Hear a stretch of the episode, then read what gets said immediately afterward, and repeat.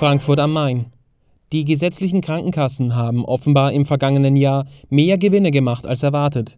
Nach neuen Berechnungen des Bundesgesundheitsministeriums hätten die Kassen einen Überschuss von mehr als 1,4 Milliarden Euro erwirtschaftet, schreibt die Frankfurter Allgemeine Zeitung. Das seien 300 Millionen Euro mehr, als das Ministerium vorläufig errechnet hatte.